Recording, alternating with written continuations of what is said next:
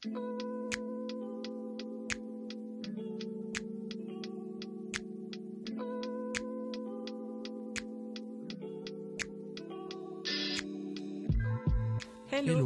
Nous, c'est Sandrine et Ludovic, fondateurs de l'application Moonly, une appli pour découvrir ou redécouvrir son cycle et sa fertilité. Aujourd'hui, on a décidé de vous parler sans tabou du sujet de la fertilité et tout ce qui tourne autour sur le podcast Sans hormones. On a envie de partager un maximum d'informations pour vous faire vous poser les bonnes questions et que vous puissiez faire un choix éclairé. Ici, on parle avec bienveillance de fertilité, un sujet plein de richesses insoupçonnées.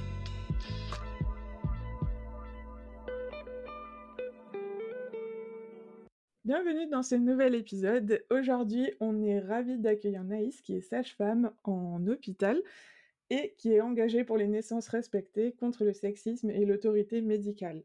Comme vous le savez, la symptothermie est une méthode d'observation du cycle qui peut être utilisée avec plusieurs objectifs observation, contraception, conception. Alors aujourd'hui, on va plus euh, se focaliser sur la fertilité après la grossesse en postpartum alors, qu'est-ce que le retour de couche? Comment est-ce qu'on observe ces cycles en postpartum? Est-ce que la symptothermie peut être adaptée à cette période de la vie? Est-ce que l'allaitement a un impact? C'est ce qu'on va voir dans ce nouvel épisode. Salut à tous les deux. Salut. Salut. Alors, pour commencer, on démarre avec nos deux petites questions habituelles. Euh, la toute première étant, est-ce que tu peux nous dire où tu en es dans ta vie? Alors, euh, moi, actuellement, euh, je suis, sans emploi suite à un burn-out professionnel. Donc j'ai décidé de faire, une, petite pause pour me recentrer sur moi. en plus, je suis, enceinte, voilà, de 22 semaines. félicitations.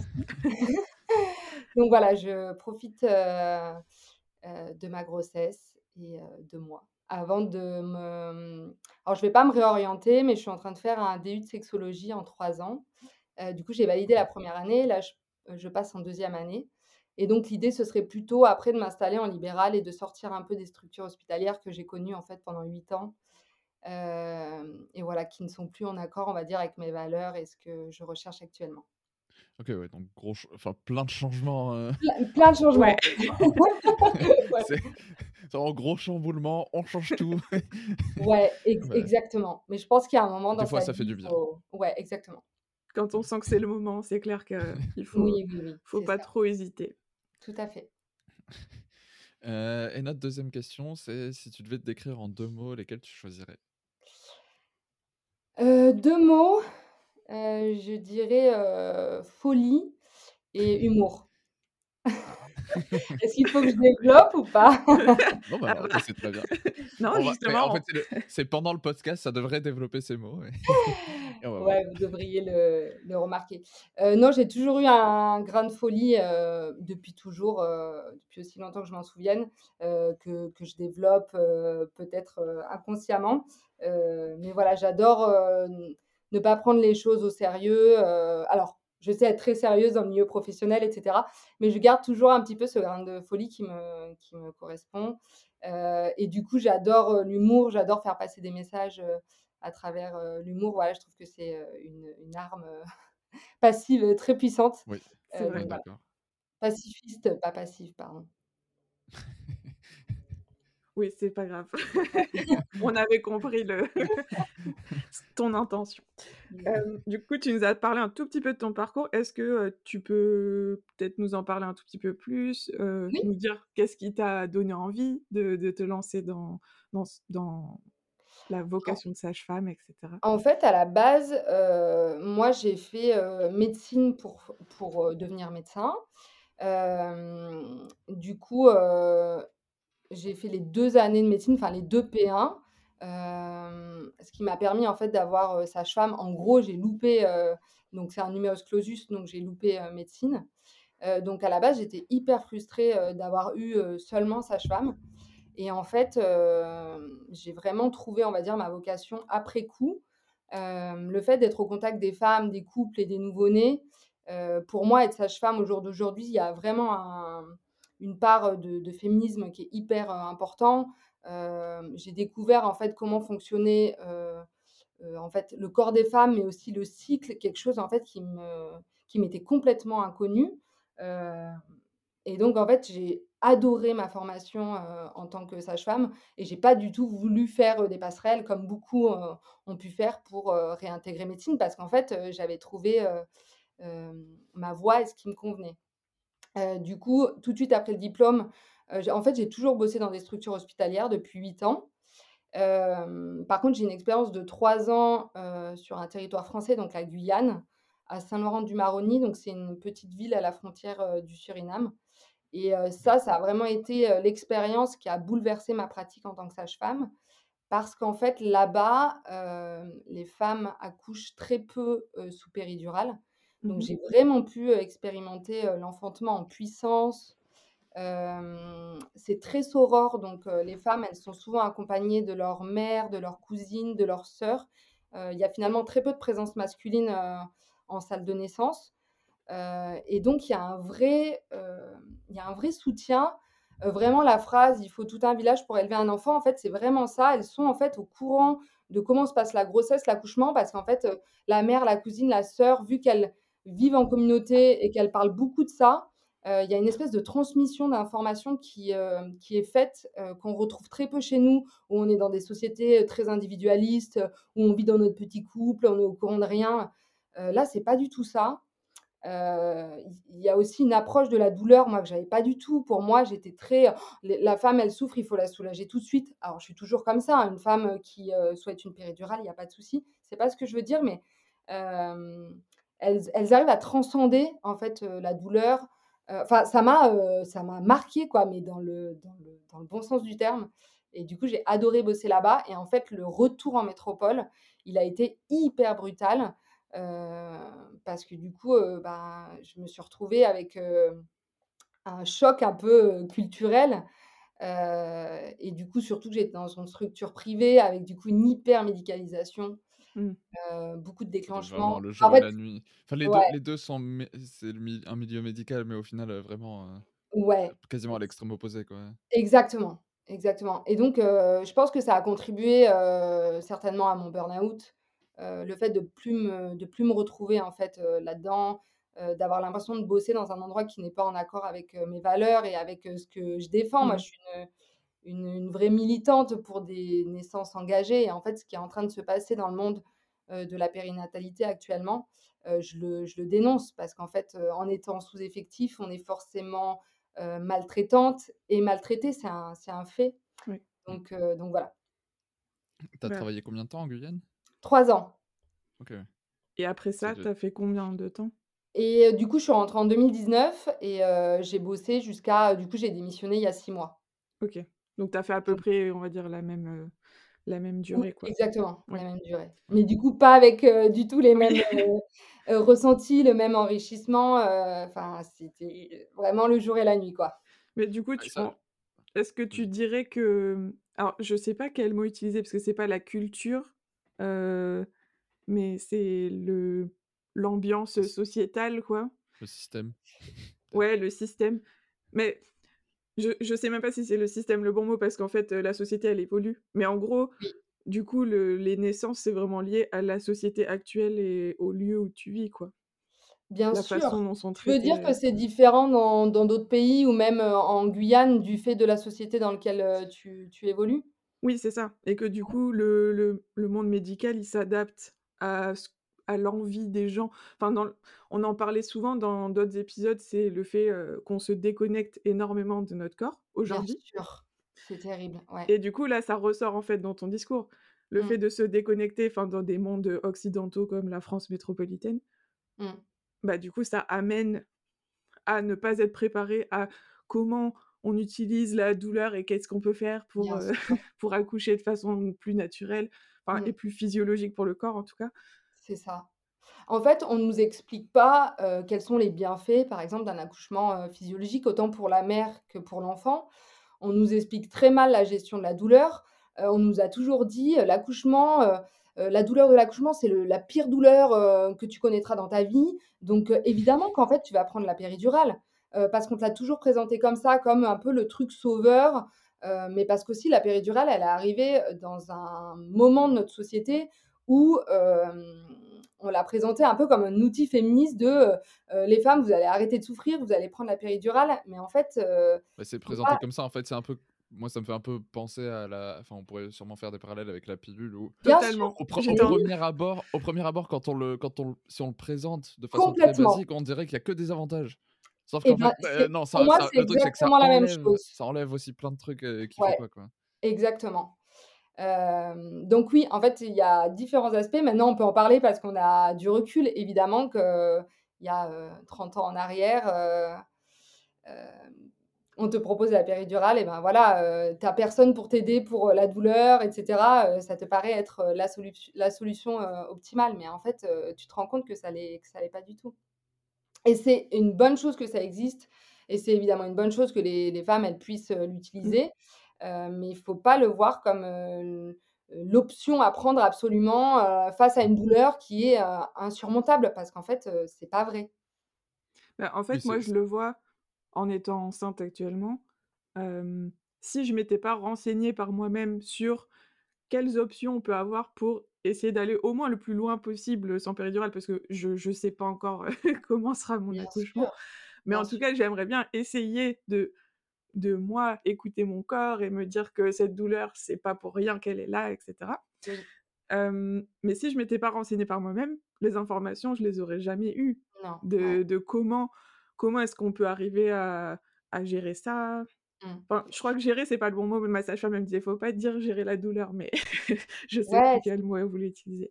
Mais tu vois, je pense qu'on a aussi notre part de responsabilité, les sages-femmes, parce que notre rôle dans les cours de préparation à, l'accouchement, à la parentalité, c'est aussi de d'amener cette gestion de la douleur. Et j'ai l'impression qu'en fait, on n'a pas assez approfondi dans les techniques euh, qui peuvent t'aider, comme la pleine conscience, comme euh, l'auto-hypnose. Euh, tu viens, tu vas à ton petit cours, puis tu repars.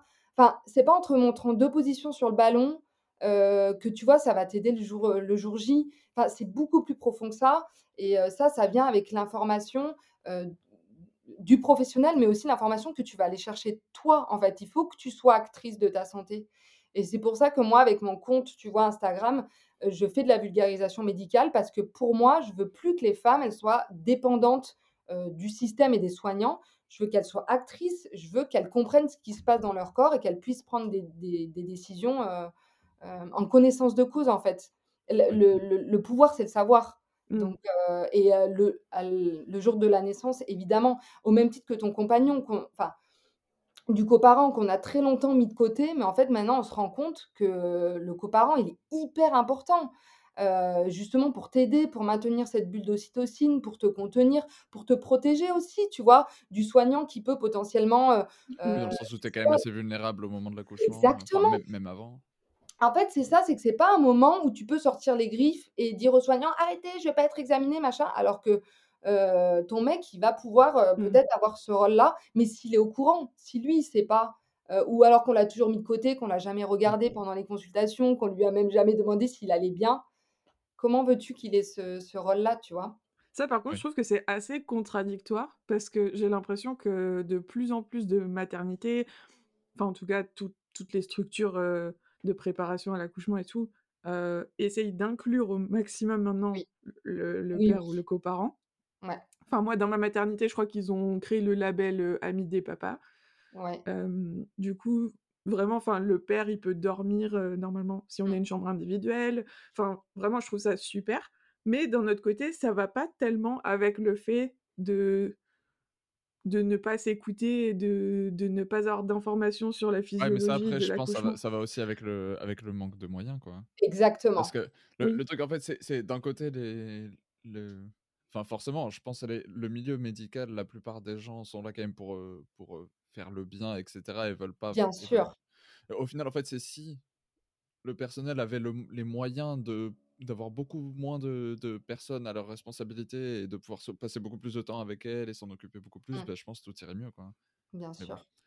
Mais tu vois. C'est pas nous qui pouvons décider. mais oui. En fait, c'est multifactoriel, mais c'est sûr que le peu de moyens financiers et humains euh, contribue en fait à ce mal-être général. Et tu vois, moi où je bossais avant, euh, il n'y avait pas de lit euh, accompagnant pour les papas. enfin, il y en avait, par exemple, 5 pour tout le service. Donc en fait, tu passais ton temps à négocier des lits accompagnants, Mmh. alors qu'en fait, enfin, je sais pas, ton mec, tu dors avec lui tous les soirs, tu tu fait un enfant avec et au moment où ton bébé est né, ou on lui demande de partir à la maison ou de dormir par terre ou sur un lit d'appoint. Mais c'est pas logique. En fait, tu as besoin d'amour, tu as besoin de chaleur humaine, tu as besoin d'être dans le lit avec ton compagnon. Ils ont même pas prévu des lits doubles. Alors ça je sais qu'à Grenoble, par exemple, ils sont précurseurs là-dessus, où tu as vraiment une chambre comme à la maison. Mais en fait, c'est avec, des lits cododo et cetera. Mais en fait, c'est hyper important et c'est là que tu vois qu'en fait, on c'est pas qu'on s'en fout, mais on n'a pas ils ont pas pensé les choses, heu, enfin, toujours dans ce truc un peu hyper médicalisé de, heu, on va faire dans le dans le entre guillemets, «c'est à la chaîne» et Ouais, c'est ça, pareil et puis il y ça. a pas Faut pas que ce soit trop confortable, tu sais, au au risque qu'elle reste une semaine, enfin, tu vois? bah, je pense que tout le monde est quand même plus à l'aise chez soi qu'à l'hôpital, hein, Mais bien mais bon. sûr. Et pourtant, les conseils que, tu vois, on va pouvoir t'apporter à l'hôpital, ils sont hyper importants. Hem, surtout si tu t'es pas renseigné en amont, ne serait-ce que pour l'allaitement. Donc c'est vrai que c'est c'est dommage, ça pourrait être tellement mieux, en fait. Quand tu as pris conscience de ça et que tu vois ce qu'on a actuellement, ça te Ouais, c'est triste. c'est Ah ouais, oui, oui. Non, mais c'est sûr que moi, j'ai appris plein de choses par moi-même et notamment, c'est c'est par exemple, le enfin, tout le rôle des hormones, en fait, pendant l'accouchement et en fait, le fait que l'ocytocine, donc si je me trompe pas, c'est l'hormone du bonheur en temps en temps normal et c'est ça qui va déclencher et aider, tout le corps, les les contractions, le col à se dilater et cetera tout à fait. et en fait c'est ça et en compensation, il y a l'endorphine qui monte. L'endorphine, c'est par exemple, quand on fait beaucoup de sport, Mmh on à un moment, on a une sensation de bien-être, bah, du Exactement. coup, c'est Ah ça. les les addicts au sport en général, l'endorphine. Ouais, C'est ça ouais, ouais. Et et en fait, je voyais que si tu te fais déclencher, par exemple, du coup, Mmh comme on te met de l'ocytocine de synthèse, ton corps, il va pas, créer l'endorphine pour compenser et l'endorphine, c'est ce qui permet de calmer la douleur bien Ouais sûr. et c'est ce qui faisait que quand quand on quand on allait chasser, du gibier il y a il y a 10 000 ans et qu'il fallait courir, courir toute la journée, bah, du coup, pour plus avoir mal aux jambes, ton corps, il te met de l'endorphine, de l'endorphine, Mmh. tu cours, tu le tues, tu rentres, le lendemain, tu as les jambes éclatées, mais tu as récupéré ton gibier et tu as survécu. Et et du coup, mais mais pour l'accouchement, pareil, au final, mais c'est ça. Et en fait, ça je trouve ça je trouve ça vraiment dommage de pas avoir ce genre d'informations de base, en fait, Et oui. simplement parce que Je me dis, «Mais pourquoi?» enfin, Et c'est surtout, c'est c'est des informations où là, ça t'a pris ça t'a pris une minute à le dire mais Ouais, oui, et et ça et ça explique énormément de choses et ça permet de de de beaucoup mieux comprendre, ouais, comment ça va se passer et comment ton corps fonctionne, quoi. c'est bien ça sûr. Donc heu, Mais tu et sais là qu'il y a des il y a des femmes, bon, ça il y en a beaucoup, ça arrive qu'au moment de la naissance, tu ressentes rien en fait, heu, pa parce qu'en fait, si tu veux, normalement, quand tu accouches voix basse, de manière physiologique, tu as un shoot d'ocytocine, mais tellement énorme qu'en fait, c'est ça qui crée le lien d'attachement avec ton bébé et en fait, nous, avec l'ocytocine de synthèse, même si des fois il faut l'utiliser dans oui, certains bien sûr. cas, mais en fait, c'est que mais c'est toujours bien que ça soit une option. c'est ça, à, en rajouter parce que le travail est trop lent. Encore une fois, si dans des structures, bah, il y a pas assez de personnel et qu'il y a beaucoup de femmes qui viennent accoucher, ben, on va avoir tendance à, des fois, accélérer les choses, même si on revient beaucoup, les protocoles, ils sont en train de changer. Mais moi, quand je suis sortie de l'école de sage-femme, c'était ça, c'était, allez hop, on rompt, donc on rompt la poche des os, on met de l'ocytocine, heu, entre-temps, on a posé la péri et hop, hop, hop, on augmente toutes les 20 Mmh, minutes, hop, elle se dilate, elle accouche, heu et et c'était à la chaîne, quoi. Tu Mmh. peux pas attendre une femme, elle se dilate toutes les heures tranquillement, qu'elle t'appelle parce qu'en fait elle a mal, parce qu'elle a mmh, besoin de toi, qu'elle a besoin d'être massée. En fait, heu, ça, c'est pas possible. Donc c'est plus facile de mettre une femme sous péridurale. Du coup, elle sonne pas, elle t'appelle pas. Heu, de mettre un peu d'ocytocine comme ça, bam, tu sais que dès le début, tu vas avoir tes 4 à 5 contractions par 10 minutes. Alors que normalement, tu sais, l'ocytocine, ça va être libéré petit à petit. Tes contractions, tu vas pas avoir une, heu, une échelle de la douleur à 10, ça va augmenter crescendo. Puis Alors je que pense ton bam ocytocine quand elle est générée par le corps, c'est pas le seul et truc qui se passe, pas. Il doit se passer 10 000 autres Bien trucs sûr et puis il y a que les endorphines en fait, mais c'est ouais. hyper important pour contrebalancer un petit peu, tu vois? Alors que là, tu te retrouves avec des contractions hyper violentes. D'un coup, heu, tu connais pas du tout la gestion de la douleur, ton col s'ouvre pas donc tu es pas encore, heu, on va dire éligible pour la péridurale. Et en fait, moi, j'ai vu des tas de femmes comme ça perdre complètement leurs moyens, mmh. hem, parce que, ben, pour elles, c'était: «Je vais avoir mal, je vais avoir, par exemple, la pose de péri» et elles avaient pas du tout cette notion de gestion de la douleur, avec des douleurs, du coup, hyper fortes, Mais c'est ça, en fait, aussi, c'est que même si on n'a pas envie, d'accoucher physiologiquement, sans péridurale et tout, on il faut quand même se dire qu'on peut potentiellement avoir une phase où on on n'a pas accès à des antidouleurs. Et Mais donc à heu, il faut il faut, heu, avoir au moins cette, heu, notion de comment prêt, comment on peut, à essayer de déconnecter un peu le cerveau, comment on peut, Oui. faire en sorte que le et d'aider son corps et tout ça, quoi. tu as tu as certainement dû voir dans tes cours de préparation, mais il y a des techniques tout simples, la technique avec le peigne, tu sais, que tu serres dans ta main au moment de la contraction. En fait, ça va te faire une petite douleur dans la main, ça va shunter ton cerveau et ce qui va faire que ça va libérer des endorphines supplémentaires. Il y a des massages, que que le coparent, il peut faire. Il y a tellement de trucs, mais en fait, si tu le sais pas, tu peux pas le deviner. Si le professionnel de santé, il est occupé, bah, il peut pas t'apporter, heu, ces ces ces informations qui sont précieuses et donc tu te mets dans une espèce de bulle de douleur et ça devient, que insurmontable. Est-ce que c'est ça la technique de quand tu as quand as un bouton de moustique qui gratte trop et tu prends l'ongle là et tu appuies bien Ouais, dessus et ça fait mal ouais, c'est ça exactement ça, c'est exactement ça. Cette espèce de petite croix que tu fais sur le sur le bouton, en fait, c'est ça, c'est rajouter de la douleur à la douleur pour, heu, augmenter les endorphines, en Pourquoi parce que que que personne personne ne se l'apprend, mais tout le monde le connaît? C'est clair, c'est clair. oui, mais parce que le corps, je crois qu'il peut pas avoir 2 douleurs en même temps. Enfin, il peut pas le cerveau, il peut pas gérer 2 Ouais. douleurs en même temps et du coup, il va focaliser que sur une et Mmh. du coup, Mmh de se faire mal ailleurs, ça permet de soulager, même si ça soulage pas le corps en lui-même, mais le cerveau, en tout cas, ça lui Il a il arrive à déconnecter un peu l'autre, ça ouais, le court-circuite un petit peu, quoi. Ouais, Ouais. Le cerveau humain est tellement fabuleux et bien fait. Bah, tu disais les cours de préparation, moi dans ma maternité, c'est en, en visio enfin, en vidéo sur YouTube, en fait, Ah parce bon? qu'avec le covid et tout ça, Ah là là, ouais, Du coup, il y a rien en présentiel et du et en Ah, fait, ça reste ultra théorique. On n'a même pas vu, heu, de position particulière pour aider ou quoi que ce soit.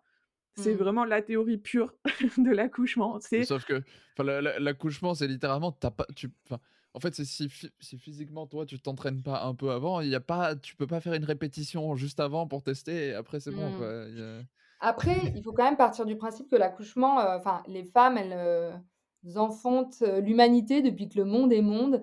On n'apprend pas à un corps à accoucher, il il sait le faire. Heu, ce qu'il faut que tu apprennes, c'est avoir confiance en toi, confiance en ta capacité à pouvoir le faire. En fait, ça se joue plus on est dans trop psychologique aujourd'hui.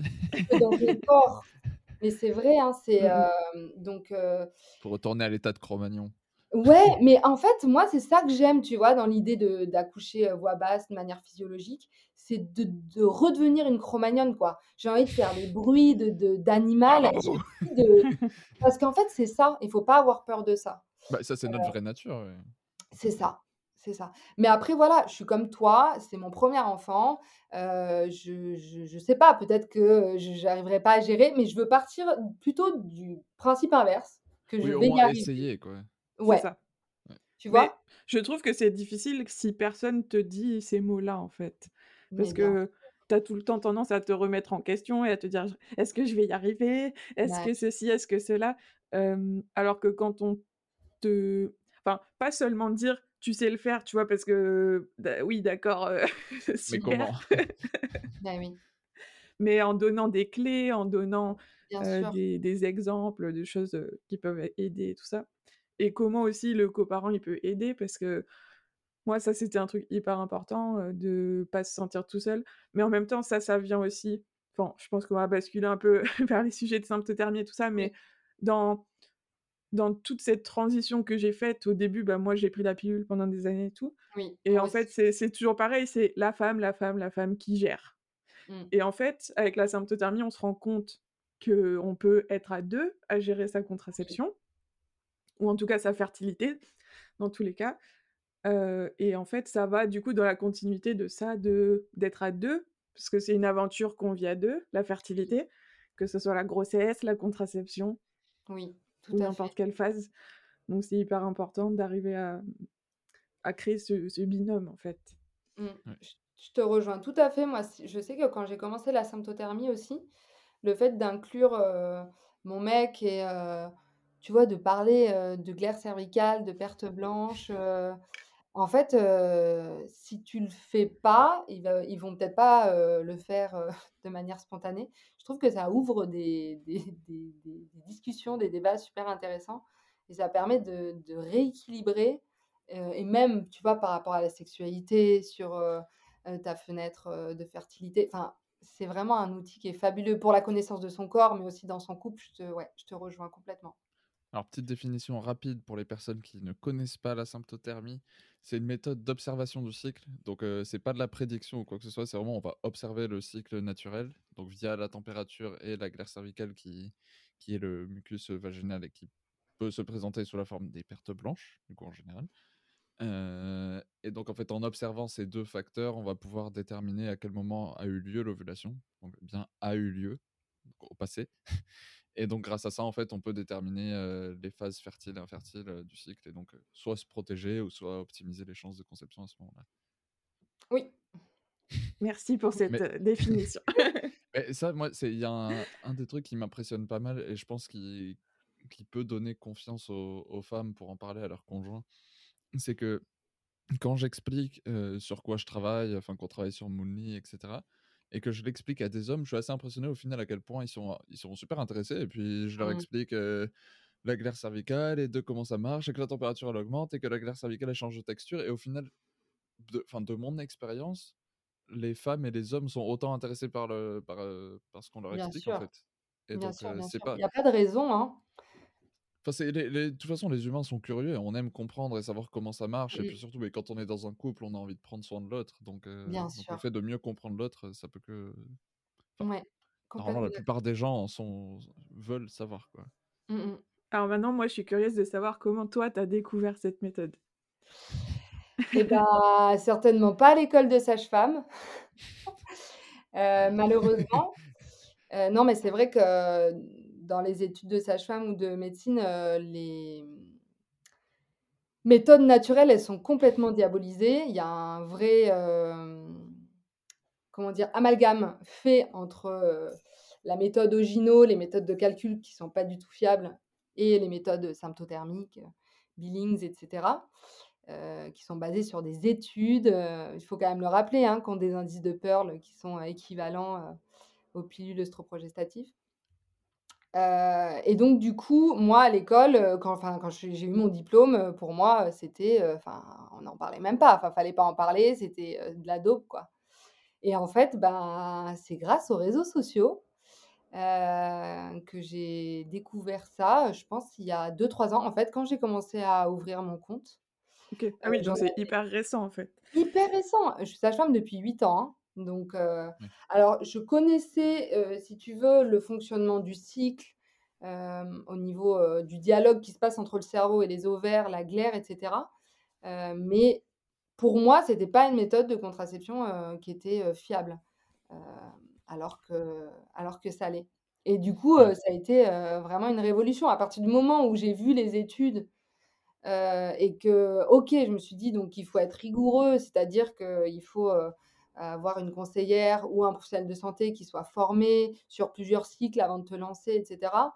et à quel point en fait, heu, tu te rends compte que c'est cadré quoi. C'est pas du tout un truc, heu heu, à l'arrache comme ça, je compte, heu, enfin c'est pour ça qu'en fait c'est gens euh, c'est pour ça une que je mettais méthode. le, le, le point d'action, enfin, le, le- je mettais l'accent sur le sur l'observation et qu'on détecte au passé. Donc, on détecte que là, en gros, l'ovulation a eu lieu. Euh, et contrairement bah, aux méthodes que tu dis, euh, comme euh, Ogino, enfin, Mmh. aux méthodes du calendrier, où ça Oui. va être euh, 14e jour, il y a l'ovulation. Ça, c'est la moyenne, sauf qu'en fait, ça représente euh, que quelques pourcents des, des Et je crois personnes. que c'est Quoi. 20 hein, quelque chose comme ça, voire moins, hein, des Heu, femmes ouais. qui ovulent, Ouais.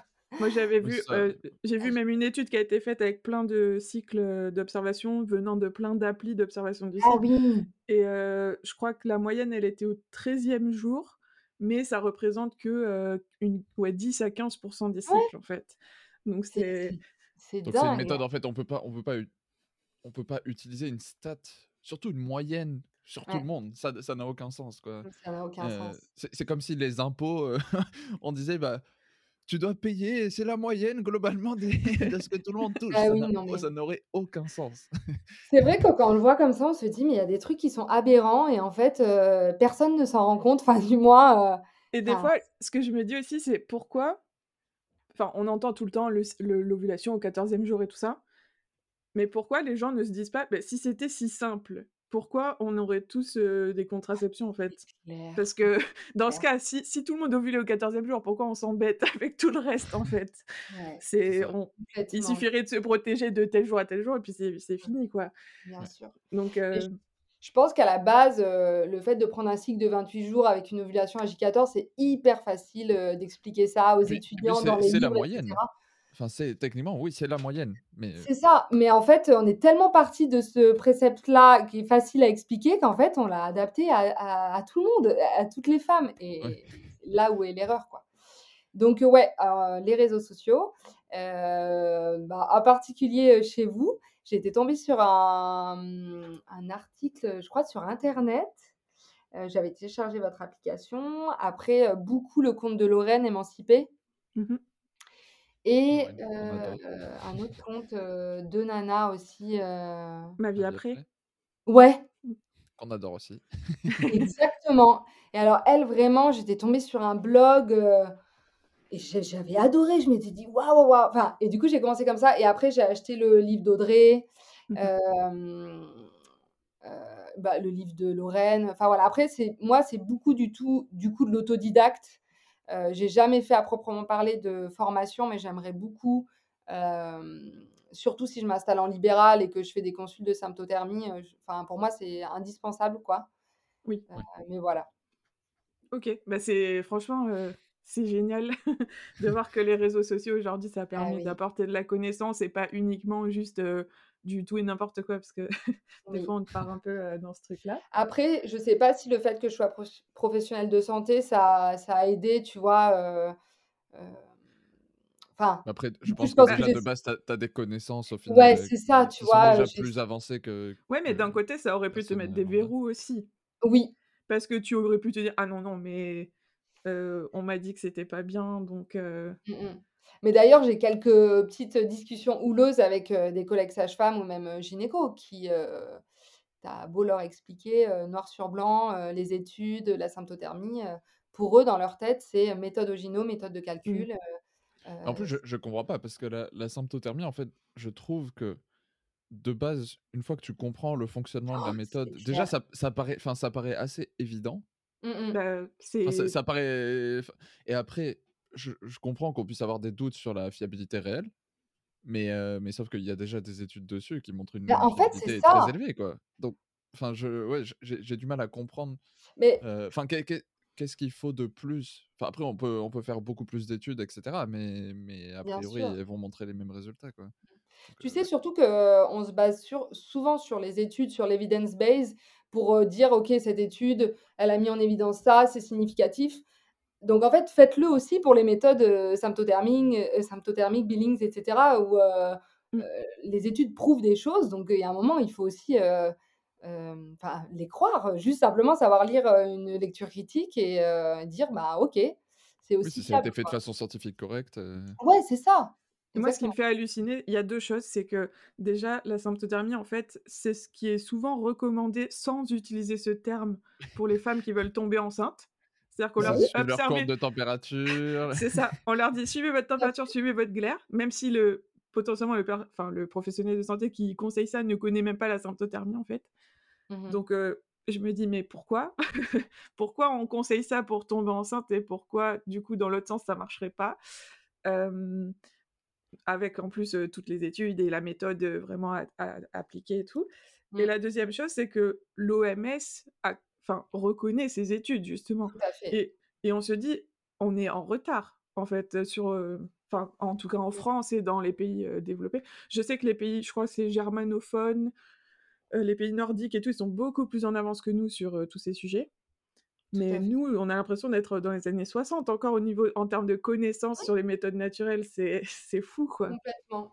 Mais c'est vrai que c'est dingue ce que tu dis parce qu'en fait, les femmes qui, qui font un parcours de PMA, c'est les seules femmes qui ont accès à ça, à la courbe de température qu'on leur donne comme ça. c'est dommage que tu y aies accès au moment où tu rentres dans un parcours de PMA alors que tu aurais pu engager ça bien avant. Bah oui. Oui, En et fait, qu'au final, c'est suffisamment fiable pour être utilisé aussi pour de la contraception. Mmh. Donc, heu, il y a enfin, c'est mais c'est ce que tu disais, Sandrine. Enfin, c'est si on on fait pas confiance à à l'OMS sur, heu, sur des trucs comme ça, enfin, en gros, si on dit que l'OMS, qu'ils disent là-dessus, c'est du mensonge, heu, bah, enfin, je sais pas où je sais pas à qui on peut bah faire confiance, non quoi. mais c'est l'OMS dit que c'est 98 d'efficacité en en en efficacité Mmh. pratique, alors que la pilule est à 93. Heu, enfin, du coup, je j'ai du mal à comprendre pourquoi, ouais, c'est autant, discrédité.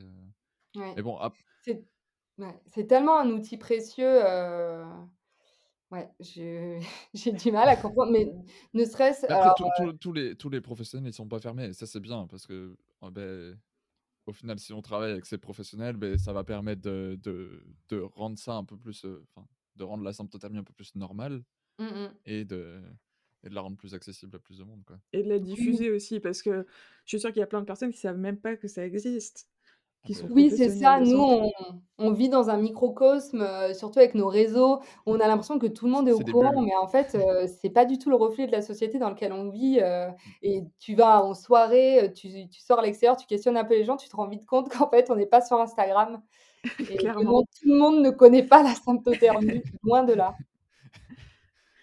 Alors du coup, heu, on va maintenant, heu, peut-être Oui, focaliser un peu plus sur les sujets qu'on voulait te poser comme question au départ. oui, c'est au niveau de la fertilité après un accouchement. Parce que toi, c'est un peu, heu, enfin, comme tu étais plutôt dans le milieu hospitalier, c'est plutôt la partie, que tu as pu, voir. est-ce que tu peux nous expliquer comment ça se passe? Que quelles sont les choses auxquelles il faut peut-être faire attention? Le temps que ça peut mettre pour revenir après un accouchement? tout à fait. Du coup, Dis-nous en fait, le, Pour que le cycle féminin, il fonctionne, il faut qu'il y ait un dialogue entre, le cerveau et les ovaires. Du coup, on va avoir une sécrétion d'hormones, donc il y en a 4 pour les les plus connus, enfin même 5. Heu, du coup, avec donc l'hypothalamus qui va sécréter de la GnRH, au niveau de l'hypophyse qui va après sécréter de la FSH et de la LH. Bon, c'est un peu des termes, heu, compliqués, mais en fait, ça l'est pas tellement. Bon, Heu, lisez les lisez les livres, que dont tu as parlé, on va les lister en sous l'épisode, tout est bien expliqué dedans, qui sont à ce très niveau-là. bien. Heu et du coup, qui vont stimuler donc heu, les ovaires pour la maturation, ce qui va provoquer une sécrétion d'œstrogène en première partie de cycle et de progestérone en deuxième partie. Je fais vraiment, synthétique, Très rapidement. Ouais, parce que sinon ça peut être, beaucoup plus, plus long. Sinon, ça prend Heu, 28 jours en moyenne, c'est. Du coup, quand on est, heu, enceinte, ces, heu, taux, heu, d'hormones, donc la progestérone et l'œstrogène, ils vont, sensiblement augmenter, pour permettre au fœtus, de bien se développer, heu et donc, après la naissance, on va avoir, là, d'un coup, une chute, en fait, drastique de ces hormones, heu, ce qui peut d'ailleurs provoquer le fameux, heu, baby blues, des chutes de cheveux, voilà, un teint un peu plus terne. En fait, en gros, c'est un méga chamboulement à la fois, psychique et physique. Donc c'est le fameux, postpartum. Et en fait, ce cette chute hormonale, elle va créer un espèce de blocage de la communication entre le cerveau et les ovaires, ce qui fait qu'en fait, on a une infertilité qui se met en place. C'est aussi dû au fait qu'en fait, cette chute brutale de ces 2 hormones, elle va permettre à une autre hormone d'émerger, c'est la prolactine.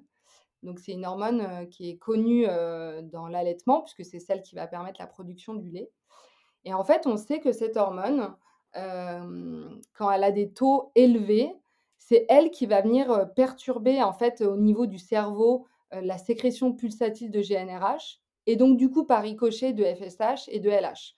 Donc les follicules, ils vont pas se mettre en croissance, ils vont pas sécréter de l'œstrogène.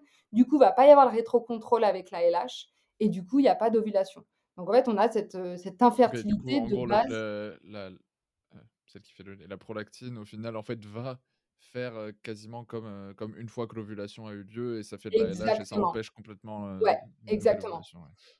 Sauf que là, du coup, après l'ovulation, toi, tu as ta progestérone qui est élevée, alors que là, vraiment, tes hormones, elles sont, heu, elles sont dans les chaussettes, elles sont au plus bas. C'est vraiment la prolactine qui va dominer. Après, la différence, elle va se faire où? Elle va se faire si tu allaites ou si tu allaites pas. Il faut savoir que la prolactine, en fait, en fin de grossesse, tu vas commencer à en sécréter et tu vas en sécréter, du coup, après la naissance. Mais cette hormone, si tu n'allaites pas, au bout de 15 jours, elle va commencer à diminuer et on sait que 6 semaines à peu près après la naissance, tu vas retrouver un seuil normal. Par contre, si tu allaites, à chaque fois que ton bébé il va être au sein, la succion en fait du sein, ça va envoyer un signal au cerveau qui va produire de la prolactine, qui va ensuite produire de l'ocytocine qui permet l'éjection du lait. C'est vraiment les deux hormones de l'allaitement, la production avec la prolactine et l'ocytocine pour l'éjection. Et en fait, on sait que euh, cette, euh, cette succion donc sur un allaitement euh, exclusif va faire qu'en fait ton taux de prolactine il va toujours être stable et donc en fait ça va toujours bloquer. ça va maintenir. Ouais, et en fait ça va maintenir cette, cette infertilité. du coup, c'est pour ça qu'on peut utiliser par exemple la, la méthode MAMA. Mais du coup, j'en parlerai après. Mais en gros, ce qu'il faut retenir, c'est que donc, le retour de couche, donc c'est la réapparition des saignements, du coup, qu'il ne faut pas confondre avec les Loki, qui sont en fait les saignements qu'on a juste après la naissance. En fait, c'est la cicatrice que laisse le placenta juste après la délivrance. Et du coup, le, l'utérus, il doit s'involuer, donc il se contracte, donc il saigne. Euh, le retour de couche, il arrive bien après. Et euh, en fait, pour les femmes qui n'allaitent pas, euh, les études montrent que le retour de couche, à 92%, c'est dans les, dans les trois mois.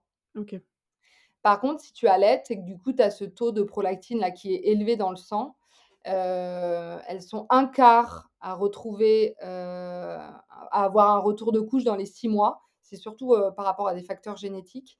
Mais la plupart, elles ont un retour de couche à neuf mois sur des allaitements exclusifs. J'ai vu que pour des personnes qui allaitent pas, ou en tout cas pas exclusivement, l'effet de la prolactine, ça dure 3 à 4 semaines en, enfin, vraiment en contraception efficace et qu'au-delà, il faut trouver un autre moyen de contraception. Oui. C'est ça au niveau des durées? C'est ça, ouais.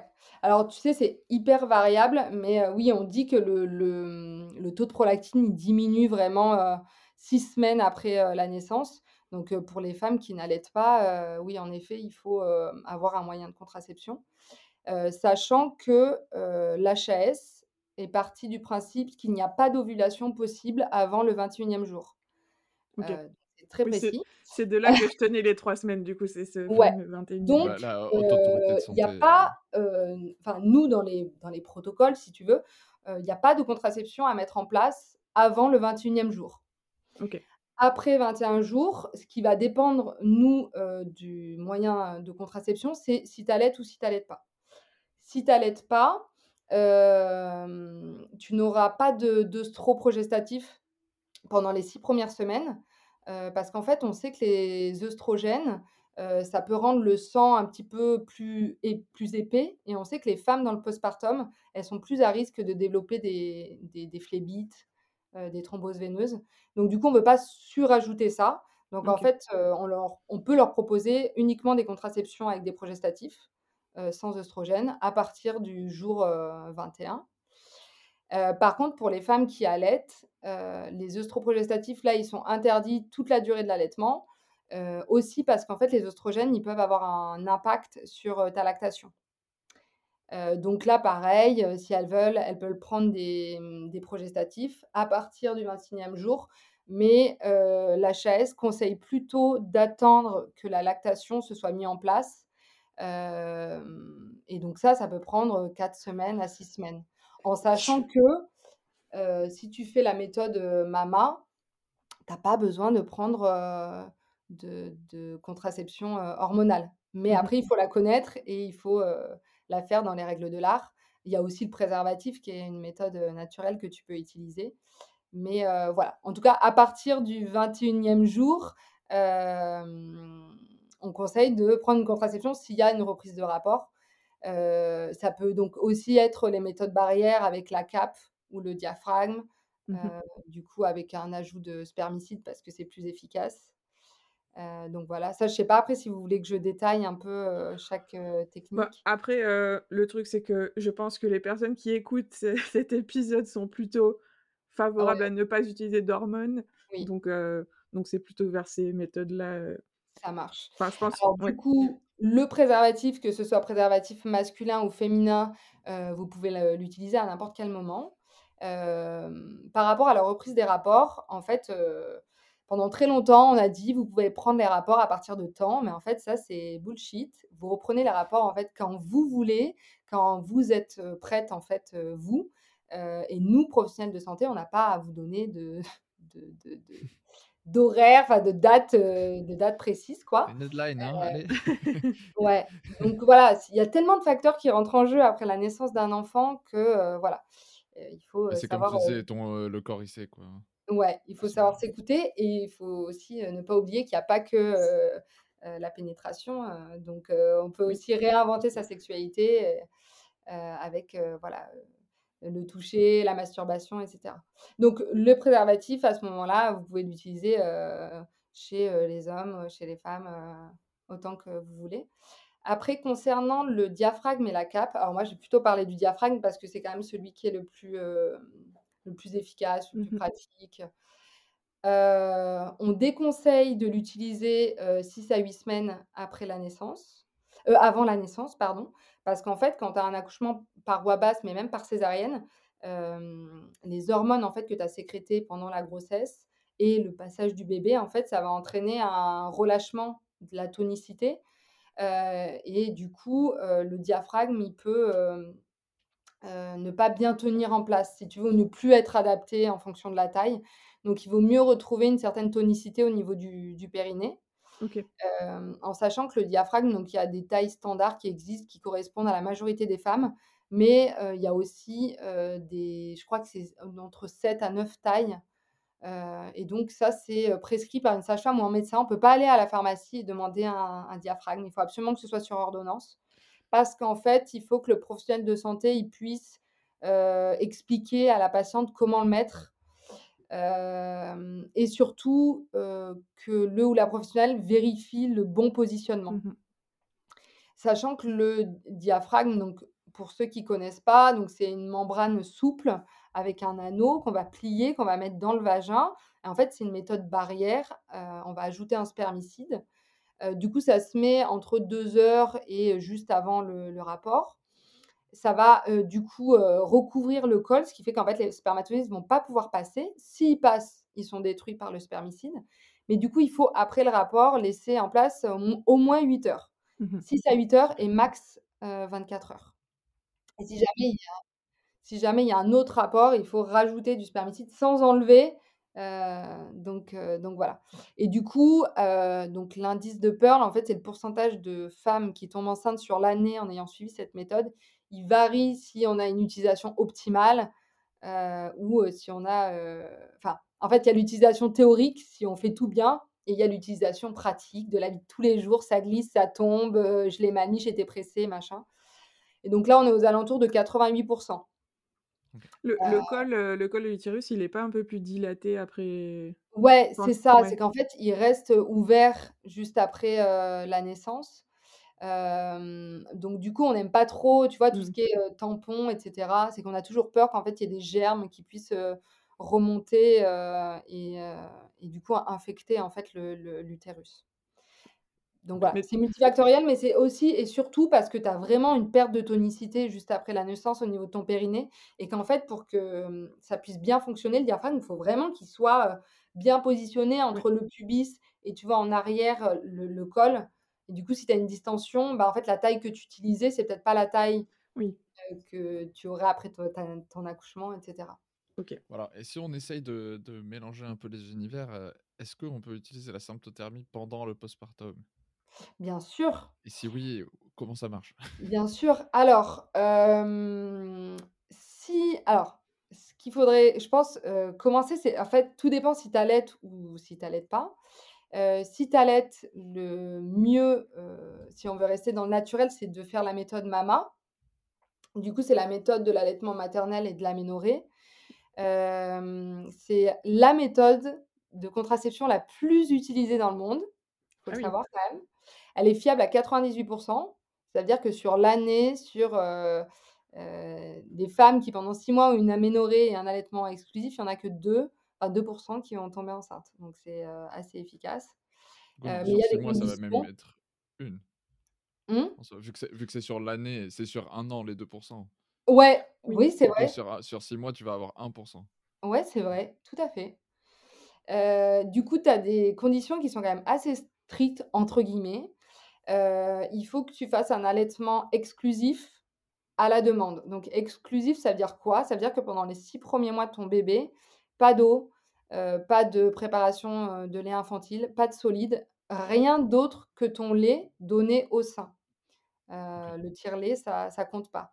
Justement pour qu'en fait, tu aies cette production de prolactine qui bloque l'ovulation. En fait, les études ont montré que... c'est vraiment la, la, succion, ouais, qui, fait, qui fait la prolactine Exactement.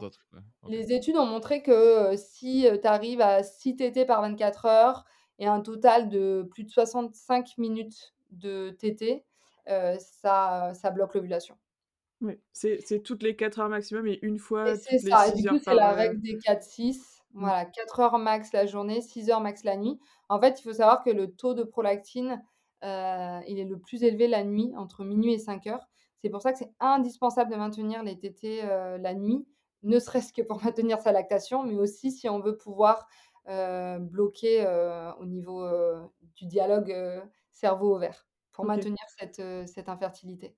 En tout cas, dans toutes les écoles de symptothermie que je connais, tout le monde recommande la mama en... enfin, pour les personnes qui allaitent. C'est hyper, hyper efficace. Et si tu pars sur un allaitement exclusif, c'est pas si contraignant que ça. En fait, tu t'adaptes à ton bébé. Quand il veut le sein, tu le mets au sein. Tu lui apportes rien d'autre que ton sein, c'est-à-dire pas de tétine, pas de bout de sein en silicone. comme il faut qu'il ait évidemment. Hein. Bah oui, il faut qu'il ait moins de six mois et il faut pas que tu aies ton retour de couche. Mmh c'est les, les, les, trois, les trois critères. Et du coup, si tu respectes ça, donc 98%, et après, de six mois à, à un an, on passe de 6 à 8%. Ok. Donc, c'est pas non plus du. Enfin, ça, ça, reste plus élevé, mais, mais voilà. Mais ça reste plus efficace que la pilule. Ouais, bah, la pilule, on non, est 8%, non, pardon, c'est 93 et là, du coup, en gros, ça fait 92%. Et du coup, pour en revenir à la symptothermie, euh, ça dépend donc si tu allaites ou si tu n'allaites pas. Si tu allaites, euh, c'est un peu pénible, je pense, de prendre sa température euh, tous les jours en sachant que tu vas certainement avoir ton retour de couche dans six mois. Moi, ce que je pense le plus judicieux, c'est pour moi le premier signe de fertilité à rechercher, c'est la glaire. Oui. Parce que de toute façon, si tu prends ta température et as, enfin, dans le but de voir une hausse de température et de potentiellement te dire que tu as, ovulé, ce sera trop tard si tu ne te protèges pas, alors que dès l'apparition du moment où tu as ta glaire, que ce soit mélangé à du sang ou quoi, tu vas pouvoir mettre en place un, un système barrière. Oui. Donc pour moi, avant six mois, tu peux juste vérifier ta glaire. Et à partir de six mois, du coup, la mama, elle, selon l'OMS, on ne peut plus se fier à la mama. Donc à partir de là, il faut que tu reprennes température et, et glaire. Ou alors glaire et tu reprends la température dès que tu vois l'apparition de la glaire. Quoi. Mais, chez Sensiplan, alors j'ai pas les, les, règles exactes en tête, mmh. mais en gros, c'est ça, c'est l'observation de la glaire. Et dès qu'il y a une modification, il faut se considérer fertile directement. Ah, c'est ça. Par contre, ouais, on rigole pas là-dessus. Et c'est pour ça qu'on parle aussi de glaire et de saignement. Parce que du coup, tu sais, tu peux avoir un peu de, de sang encore mélangé à la glaire. Du coup, il faut, faut, bien noter ça aussi. quoi. Parce qu'on dit que le, retour de couche, c'est pas j'ai perdu une goutte dans la culotte. Hein. On est d'accord que le retour de couche, c'est vraiment des règles qui sont en plus en général plus abondantes, plus douloureuses. Enfin voilà, c'est des vraies règles de sang rouge sur 48 heures. Mais qui veulent dire que tu as ovulé une quinzaine de jours avant. Donc, donc le risque. Je demander en gros, est-ce que tu as des saignements avant ou, bah après une ovulation? Du coup, tu auras l'ovulation avant. Mais c'est vrai que c'est pour ça que c'est fou, le corps humain, on se focus tellement sur les règles, mais en fait, une fois que tu as tes règles, bah, en fait. C'est juste une partie visible. Ouais, c'est ça. C'est pour ça que les, les, ouais, les femmes qui attendent leur retour de couche pour se dire fertile, en fait, potentiellement. Alors, il faut quand même savoir que les études prouvent que les premiers cycles avant six mois, c'est quand même des cycles qui sont très irréguliers, qui sont anovulatoires, je crois, pour dans 40% des cas. Quand ils sont ovulatoires, il y a une phase lutéale qui est très courte, du coup, en fait, qui ne permet pas la nidation. Donc voilà, c'est des cycles qui sont quand même assez chaotiques.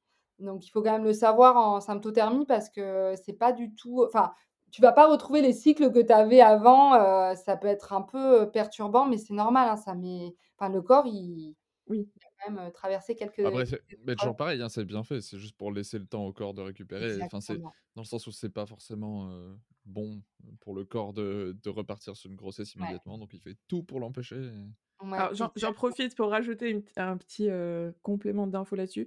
C'est que quand on vient d'accoucher, en fait, on considère qu'on reprend tout à zéro en symptothermie. Mm. C'est-à-dire que si, par exemple, la fenêtre d'ouverture de fertilité, elle était au jour 8, on oublie tout ça, on repart sur les règles débutantes, euh, jour 6, etc., puisque les cycles, ils peuvent être complètement différents, comme tu disais. Et oui, Donc, oui, euh, oui. c'est une petite règle à bien avoir en tête. Ouais. Euh, et est-ce que, je sais pas si tu vas savoir répondre, mais est-ce que tu auras un conseil pour les personnes qui pratiquaient déjà la symptothermie? Et il paraît que quand tu es à la maternité, on te parle tout de suite euh, de contraception. Tout de suite. Euh, comment, comment on peut aborder ça avec les soignants, sachant qu'ils connaissent pas forcément la méthode? Est-ce qu'on va se faire embarrer Comment ça se passe? Euh, c'est une très bonne question. Euh, bah, pour justement avoir euh, eu des discussions un peu houleuses avec mes collègues, je sais à quel point ça peut être mal vu par euh, le corps euh, médical. Moi, j'ai toujours euh, envie de dire à mes patientes de se protéger parce que je pense qu'on est dans un moment assez vulnérable. Si vous vous connaissez, que vous connaissez la méthode symptothermique, moi, je vous conseille plutôt de vous diriger vers votre professionnel de santé qui vous a suivi dans, ce, dans cette démarche-là ou votre, votre conseillère en, en symptothermie. Plutôt que le professionnel qui va tout de suite. Alors moi, ce que je fais, enfin ce que je faisais, c'est que du coup, je demandais à ma patiente quel euh, moyen de contraception elle utilisait avant la grossesse. Si là, elle me parle de la symptothermie, ben, du coup, euh, bam, je vais engager la discussion là-dessus. Si elle me parle qu'elle prenait la pilule, je vais l'ouvrir tous les champs des possibles. La pilule, euh, la mama si elle allait, etc. etc. Enfin voilà, on s'adapte. Mais c'est sûr qu'à l'heure actuelle, ce qui est proposé en premier lieu, mais d'ailleurs on a des ordonnances toutes faites, c'est l'optimisette, Hmm. donc la pilule progestative. euh, on, on calcule, vous la prenez à 21 jours et basta. En sachant que normalement, toutes les femmes, elles sont censées être revues 6 à 8 semaines pour la consultation postnatale par leur sage-femme ou leur médecin. Et du coup, c'est à ce moment-là où on va réévaluer si euh, la contraception, euh, elle leur convient, si elles souhaitent autre chose. Si par exemple, là, elles veulent une pause de DU, donc euh, anciennement le stérilet, ou d'implant, ça se fait à ce moment-là. Mais c'est vrai qu'on aborde très peu les méthodes naturelles et c'est- dommage. Quoi. En fait, je trouve que c'est injuste, il faut pouvoir tout aborder et euh, c'est à nos patientes de prendre leurs décisions en pleine conscience. Euh, c'est pas à nous on est d'imposer. 100% d'accord là-dessus. On est genre totalement alignés. Enfin, moi, je sais que comme toi, j'ai pris la pilule pendant des années euh, sans savoir rien du tout. Euh, du coup, j'ai eu des effets indésirables sur ma libido, la sécheresse, tout ça. Enfin, bref. Euh, donc euh, maintenant, je sais ce que je veux et que- comment je le veux. Je, je, je, je décrédibilise pas la pilule parce que je pense que ça con- convient à certaines femmes Mhm. et euh, qu'il faut de tout. Mais moi, ce que je veux, c'est qu'on ait toutes les informations euh, ça. pour pouvoir prendre la on a, contraception on a, nous on a le même discours que toi. Non, mais c'est. Enfin, tu vois, si Mais tout. toutes les solutions sont bonnes et tout ça, en fait, c'est que des outils pour euh, ce que tu veux. ça. Donc, en général, ah ben, le but, c'est de pouvoir contrôler ta fertilité pour de la contraception. Mm. Tous les outils, va chacun y avoir des avantages et des désavantages, enfin, et des inconvénients. Genre, il n'y a Oui. aucune méthode où c'est juste euh, que du positif. Enfin, Mm. c'est toutes les méthodes, il y a des. Enfin, c'est soit euh, la symptothermie, il faut un peu de rigueur, etc. Oui. faut pas Oui. faire tout et n'importe quoi. La pilule, ben, pareil, il faut de la rigueur, il va y avoir des effets indésirables, etc. Mais c'est si on sait tout ça, là, on peut faire le bon choix. Et Oui, tout à fait. Oui, mais c'est comme tout dans la vie. C'est si je te dis, euh, ok, euh, demain tu fais Lille-Perpignan, choisis ton moyen de locomotion, tu vois. Ben, tu peux y aller à pied, en roller, en trottinette, en vélo, en voiture, en avion, en train. En Il y a des paramoteur. avantages et euh, des... non, mais en vrai, tu as des Mais avantages et des inconvénients dans toutes les méthodes. oui. Euh, maintenant, il faut juste choisir Il y en celle a qui, qui vont te toi, te coûter plus cher que convient. d'autres. euh, il y en a- ouais. C'est ça. Mm, mm. Il y en a qui seront plus écologiques que d'autres, donc selon tes convictions, etc. Enfin, voilà, après, c'est c'est juste avoir le choix et l'information, surtout. Juste le, petit bouclier, si vous vous faites rembarrer par quelqu'un, dites-leur que l'OMS dit que c'est efficace à 98%. En général, ça, ça, ça, a un certain effet sur les, sur les mmh. pros qui. qui... Bah, après, c'est juste que. Oui, enfin, comme tu disais, c'est en médecine, c'est juste le mot méthode naturelle est égal, pas efficace. Il faut mmh déconseiller dans tous les cas. Donc, forcément, l'amalgame, il va très vite. Mais, mais en, en, général, en mettant ça sous le nez, ça. ça Tout à fait. Ah? Tout à fait. Après, il y a un y a un truc, mais que moi j'ai aussi, hein, quand je suis face à un professionnel de santé, quand je suis juste patiente, c'est qu'on nous a un peu toujours appris qu'ils étaient là et nous on était là. Un peu, tu vois, ce ce syndrome de la de la blouse blanche où tu te sens ah, il a une autorité, et en fait, des fois, tu as envie de pouvoir rembarrer le ou la professionnelle et lui dire: «Mais non, là, en fait, tu dis n'importe quoi» ou «Non, mais moi, je me connais, je sais que» et en fait, tu n'y arrives pas. Et ça, je pense qu'il faut se déculpabiliser, il faut pas s'en vouloir. On fait avec, ce qu'on a, ce qu'on peut, à l'instant T. Euh, mais, mais voilà. C'est pour ça que ne vous jetez pas dans la gueule du loup mmh. si vous sentez parce que... Parce que moi je dis ça, mais j'avoue que j'ai jamais eu le... j'ai jamais eu l'occasion de dire à mon gynéco. je t'assure que c'est difficile, surtout quand ah, tu as un oui, en face de toi qui te dit mais n'importe quoi. Ou... Enfin, ça peut être très. Tu vois? Oui, c'est toujours facile à dire sous la douche quand on se fait le scénario dans la tête. Mais... Ouais, ouais, mais comme toi, hein, moi je. Ouais. Non, mais c'est bien d'entendre que même toi, en tant que sage-femme, tu as ce, cette espèce de syndrome-là, parce que même nous, tu vois, enfin, moi qui travaille dans ce domaine-là, qui connaît quand même plein de choses, et j'imagine bien plus que la plupart des gens en général, sur la fertilité, etc., tu, ce syndrome-là, il est horrible. Hein. Franchement, tu, tu, te sens vraiment comme une bouse. Complètement. Il suffit d'une phrase pour que tu perdes complètement tes moyens alors qu'en fait, tu es sûr de toi, que tu commences à bégayer, alors là, c'est parti, c'est terminé, quoi, tu vois? Donc en gros, si je récapitule, à la maternité, en gros, c'est si on se sent de, de faire un peu de, de fight à ce moment-là, on peut dire qu'on pratique la symptothermie. Non, mais mmh, tu peux, tu peux dire que tu pratiquais la symptothermie avant. Il faut, y aller, dans une armure mentale un peu. Faut, il faut être honnête, c'est-à-dire c'est quoi votre mode moyen de contraception si c'est la symptothermie? Si d'emblée vous voyez que la mmh. personne en face de vous, ou elle lève les yeux au ciel, ou elle commence à vous dire c'est n'importe quoi. Eh bien, tout dépend. Est-ce que vous avez la force, vous venez d'accoucher, vous avez votre bébé dans les bras, de rentrer dans une discussion, dans un débat euh, Eh bien, allez-y. si pour vous, c'est au-dessus de vos forces et qu'en fait, ça servira à rien, votre but, c'est peut-être pas d'éduquer tout le monde et surtout pas à ce moment-là. Oui, parce que vous allez peut-être pas faire, enfin, vous allez probablement pas eh faire ben, changer en fait, passez votre chemin. ouais. Des fois, en fait, euh, éduquer les gens, c'est il y a des tu vois ce que je veux dire? Non, puis même là, je pense que tu as, au niveau force mentale, à ce moment-là, euh, tu as, autre chose à faire et à penser, je pense. Il y a un autre truc aussi, c'est qu'on parle quand même euh, sexualité, du coup fertilité, une femme qui vient d'accoucher, mmh et on oublie qu'en fait, euh, elle a 10 000 choses à penser autres que euh, potentiellement le, le, sexe, les rapports sexuels, et enfin, tu vois, oui. Il y a un moment pour ça, mais c'est pas maintenant.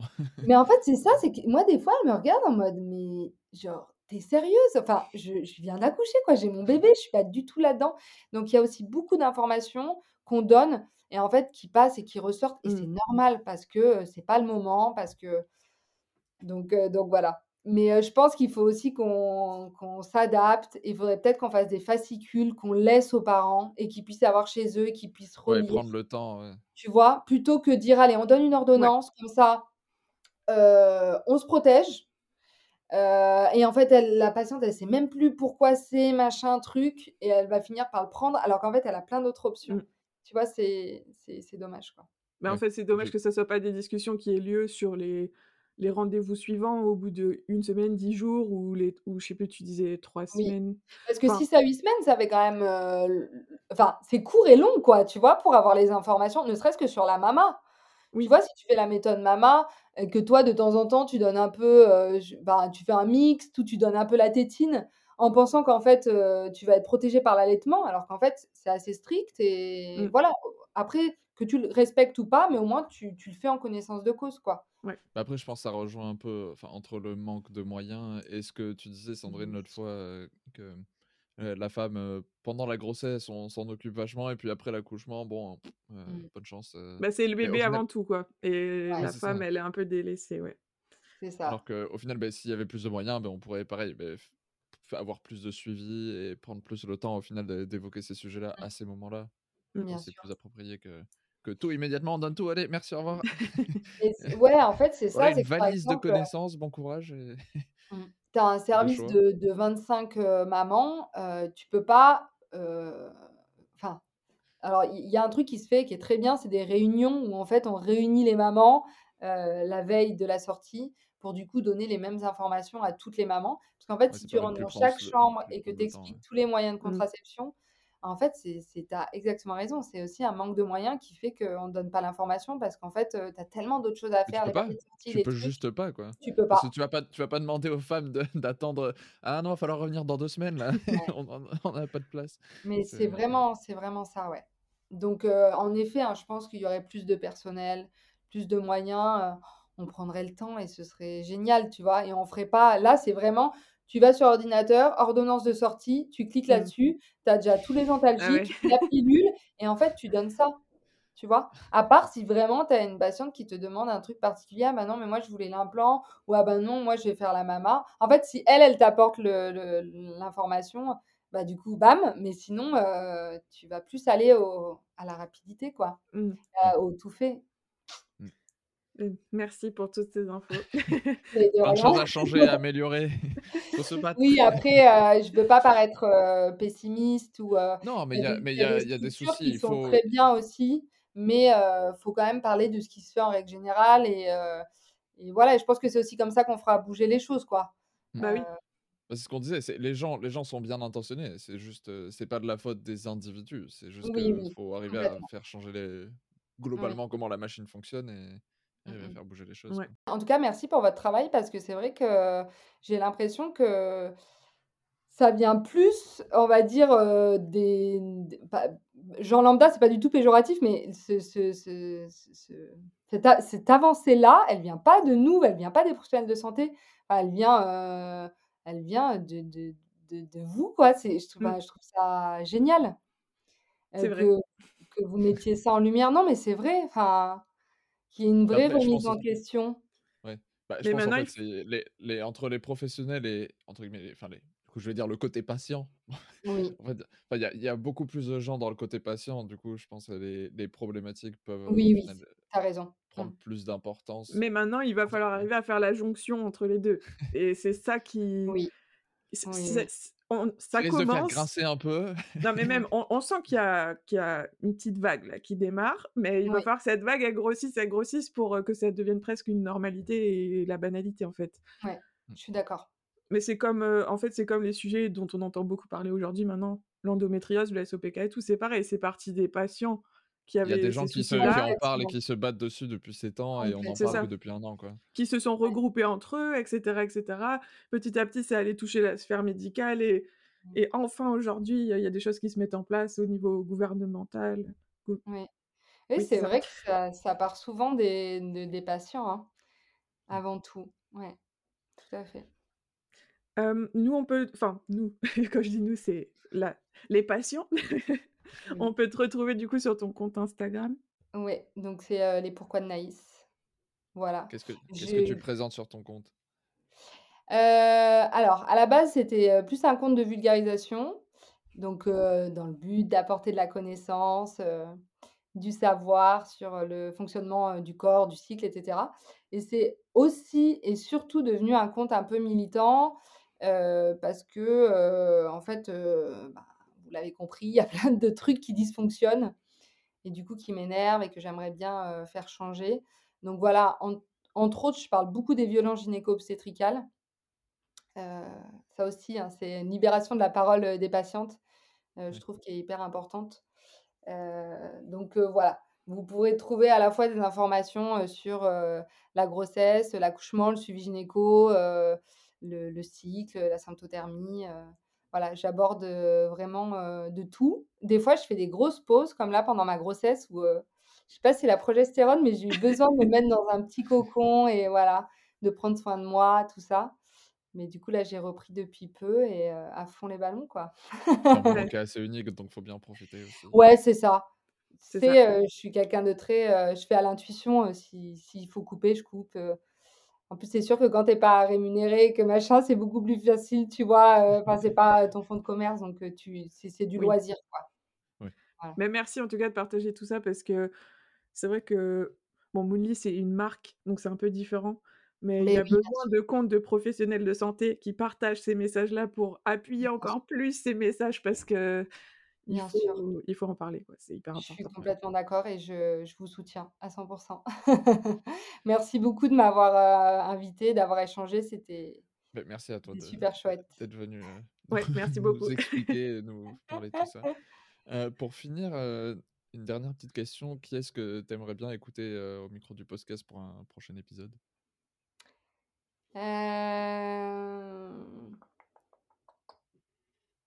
Vous avez déjà interviewé Lorraine d'Émancipé Oui. Oui. Ah. Épisode numéro 2. ah, mais il faut que je l'écoute, tu vois, je, je, je l'adore. Pour moi, c'est la queen du cycle, quoi. ah bah, c'est sûr, c'est sûr. On est tous d'accord là-dessus, je crois. Bah oui, Anna Roy. On va mettre ça sur ton, sur ton, Instagram. Ouais. Ouais. Je l'ai rencontré non, il n'y a pas très longtemps, mais, euh, mais non, franchement, non, non. Mais super, ah. une personne très intéressante. Euh. Ouais. Mais merci beaucoup, Naïs. Et puis, euh, bah, on te souhaite une belle fin de grossesse. Oui, bah, un bel accouchement pour toi. Merci. je penserai bien fort à toi. sortira, je pense que ce sera déjà fait. Mais... Oui, oui. mais à très bientôt. Oui, à, très, bientôt. Merci à tous les deux. Merci. Merci beaucoup d'avoir écouté cet épisode jusqu'au bout. Vous pouvez retrouver les ressources mentionnées dans la description.